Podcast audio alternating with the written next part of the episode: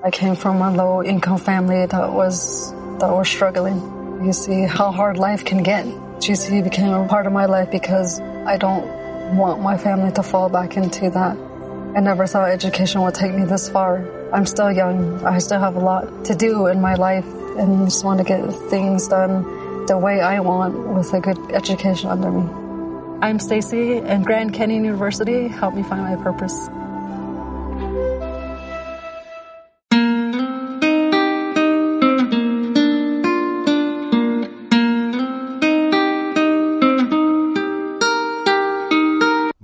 Desde Academia Cruellas, un lugar de encuentro donde hablamos de historia, arte, filosofía y de otros saberes clásicos.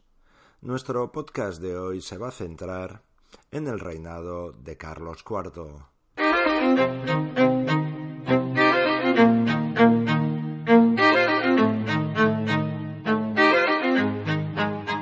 En el momento en que se convirtió en rey de España en diciembre de 1788, Carlos IV era un hombre mayor, había cumplido los 40 años y llevaba 23 años casado con María Luisa de Parma. Había nacido en Nápoles y este hecho eh, hizo temer a su padre que en algún momento quizá no llegaría a ser aceptado por los españoles. Sin embargo, no tuvo el menor problema por estos motivos a la hora de acceder al trono.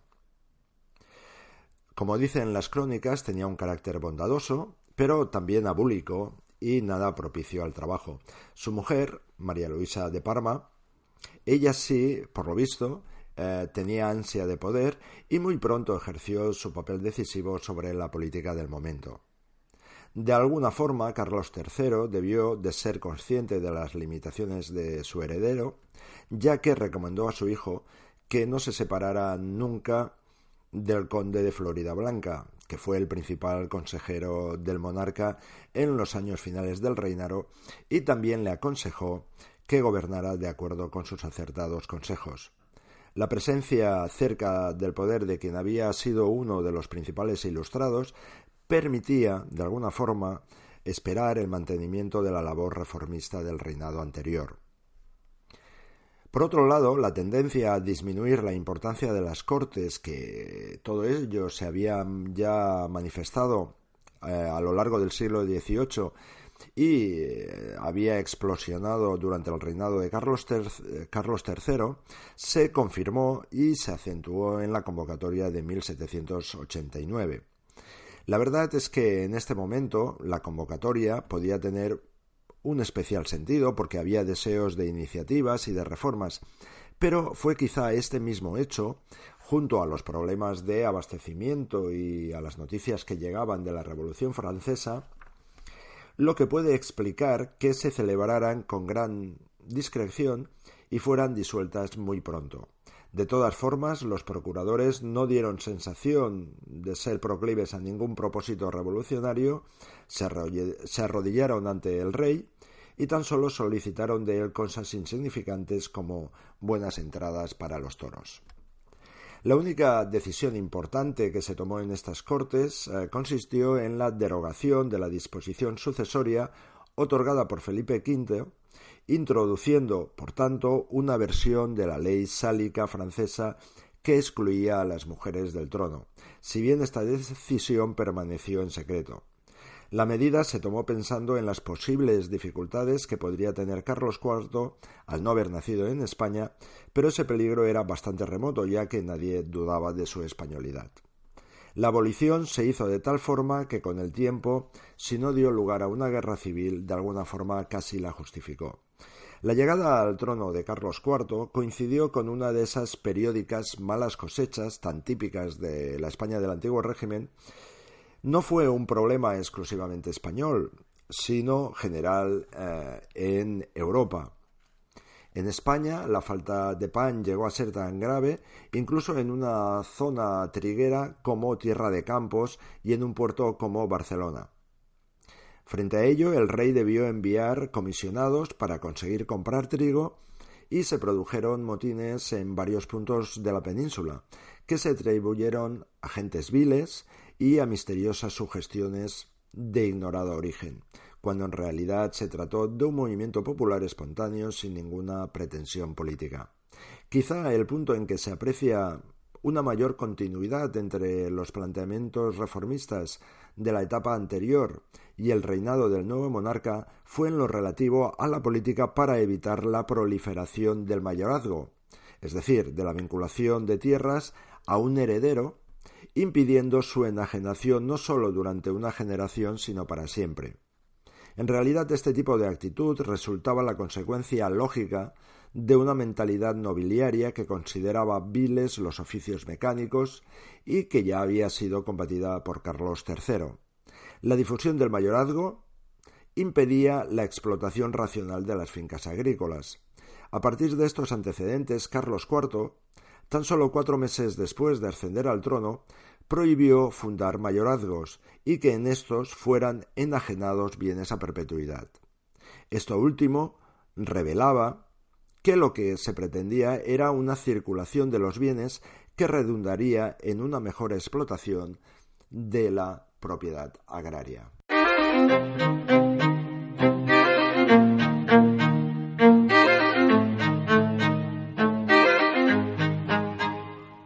Ahora bien, España no estaba aislada en el mundo. El panorama europeo, por otro lado, parecía hacer pensar que podía producirse una profunda conmoción en España. La coincidencia entre la citada reunión de las Cortes y la Revolución Francesa tuvo como consecuencia un cambio sustancial en los planteamientos del reinado desde una fecha muy temprana. Si la continuidad del equipo ilustrado dirigente hacía pensar que lo normal hubiera sido imaginar que prosiguiera la obra reformista de la Ilustración y se tratara de mantener la política exterior de equilibrio, básicamente con una preferencia de colaboración con Francia, muy pronto las noticias eh, sobre la Revolución Francesa cambiaron de forma fundamental la política española en todos los terrenos. Esta política, que en principio podía ser reformista e ilustrada, que de alguna forma se emprendió cuando ya había estallado la revolución en Francia, pronto quedó detenida y se pasó a una actitud manifiestamente reaccionaria. En los últimos meses de 1789 se empezaron a dictar disposiciones relativas a impedir que llegaran noticias acerca de los acontecimientos políticos de Francia. Con el paso del tiempo se llegó a prohibir el estudio fuera de España, se prohibieron las academias para el aprendizaje del francés e incluso se suspendieron las cátedras de derecho público y de gentes. Es también muy llamativo que la política real respecto de los acontecimientos revolucionarios franceses se explicara afirmando que el monarca quería que se guardara respecto de los acontecimientos que ocurrían en Francia un riguroso silencio. Ello implicó que las mismas ideas de la Ilustración quedaran condenadas a desaparecer del panorama y algo parecido les pasó a, las de carácter algo más reaccionario, aunque solo fuera por su confrontación con las revolucionarias. Por descontado, corrió la misma suerte el ideario liberal que empezaba ya a apuntar en, eh, algunos sectores. Desapareció gran parte de la prensa existente en el reinado anterior y en la que perduró se vetó cualquier tipo de crítica a los magistrados gubernamentales. Jovellanos llegó a escribir en 1800 que la época que le había tocado vivir era buena para meditar y escribir, pero no para publicar. De todas formas, fue imposible impedir que las noticias llegaran a los españoles, en especial en ciudades comerciales como Cádiz.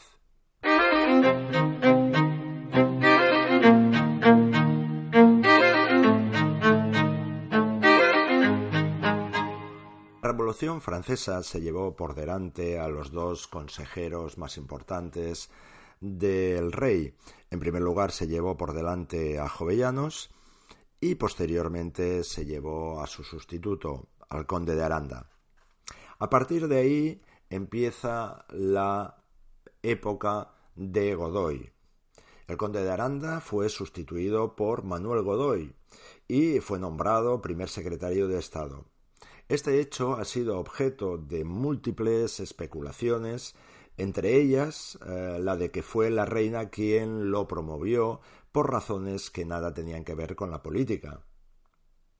Manuel Godoy era un personaje y era una persona muy lista, sí que es verdad que tenía pocos estudios, era autodidacta, bastante petulante y sobre todo arribista, pero sí que es cierto por otro lado que era una persona era una persona trabajadora y era una persona que en su comportamiento demostró no estar muy lejos de la ilustración. Godoy en realidad fue el primer político que los nuevos monarcas pudieron atribuirse en exclusiva, ya que los anteriores habían sido formados en los equipos de Carlos III.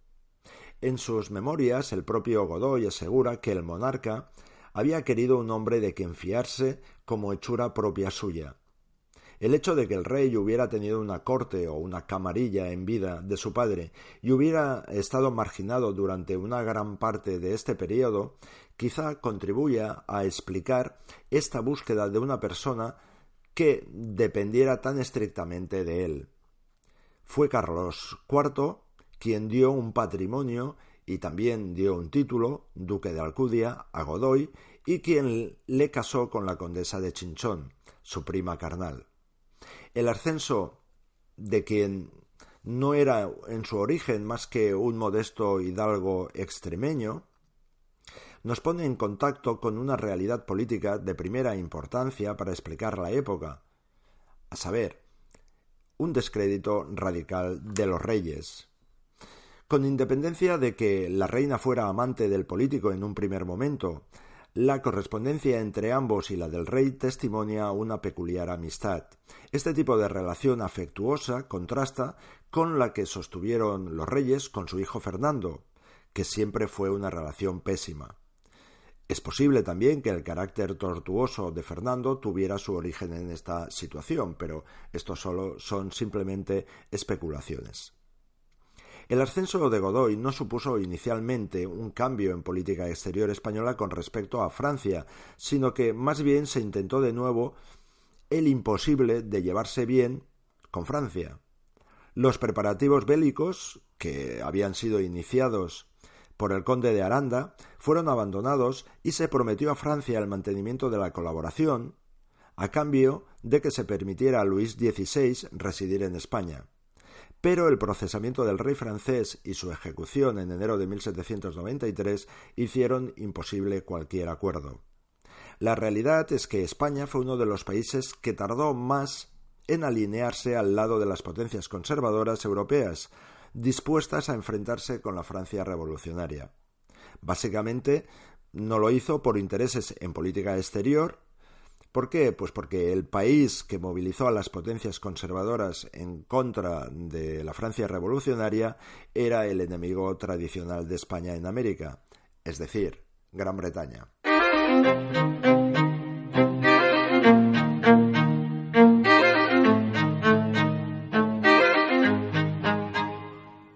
La guerra con la Francia revolucionaria se inició en marzo de 1793 y tuvo un apoyo popular eh, importante y convirtió a Godoy en una especie de caudillo de la reacción monárquica. El carácter popular de la guerra, básicamente instigado por predicadores laicos y nacionalistas como Forner y religiosos como Fray Diego de Cádiz, eh, muchas veces se explica por la creencia en el carácter divino de la monarquía, típico del antiguo régimen. La guerra se presentó como una especie de cruzada contra unos regicidas que eran también contrarios a la religión, y ante tal llamamiento, pues acudieron los donativos económicos y los voluntarios para tomar las armas. Por su parte, los franceses crearon auténticos organismos de propaganda en España. Hasta este momento la propaganda revolucionaria había tenido un carácter espontáneo y no organizado. Tuvieron especial eficacia en Cataluña y en ocasiones utilizaron incluso a escritores españoles, como por ejemplo el abad Marchena. En España esta propaganda multiplicó la represión.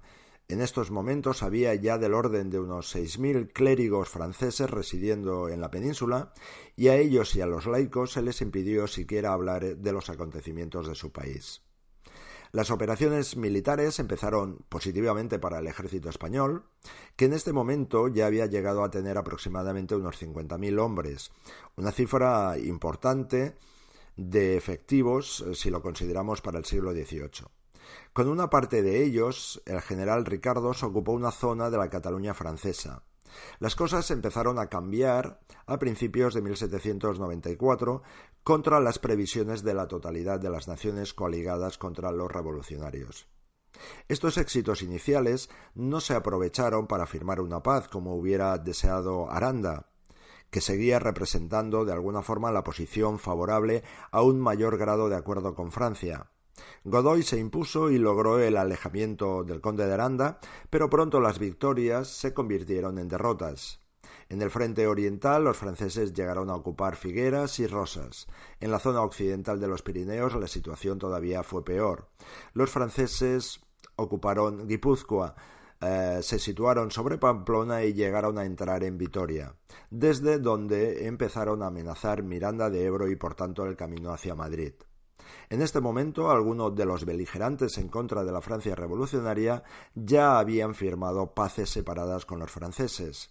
Fue probablemente el embajador prusiano quien convenció a Godoy de que era mejor dejar que los revolucionarios se cocieran en sus propias dificultades y acabaran dividiéndose en vez de tratar de derrotar la revolución a través de una presión exterior. Por otro lado, hay que tener en cuenta que existían indicios de agitación en el interior de España hasta el punto de que en las primeras semanas de 1795 se descubrió una supuesta conspiración republicana protagonizada por Pircorney. Había además problemas en las universidades, en especial en Salamanca, y se sospechó que las autoridades guipuzcoanas, usando de sus privilegios forales, habían negociado la paz con el invasor francés. Thank you.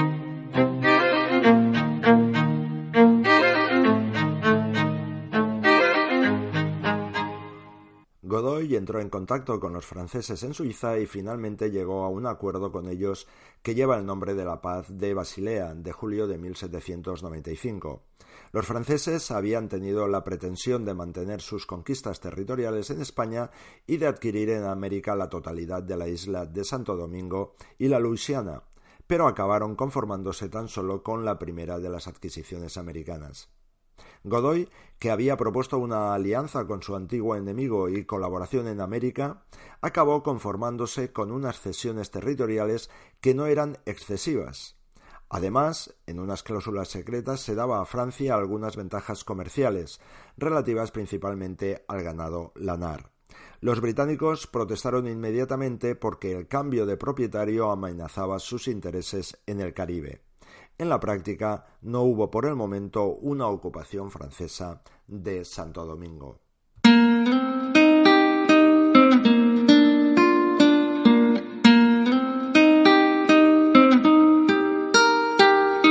Desde Fraga, España, te saluda Oscar Cruellas. Sé feliz.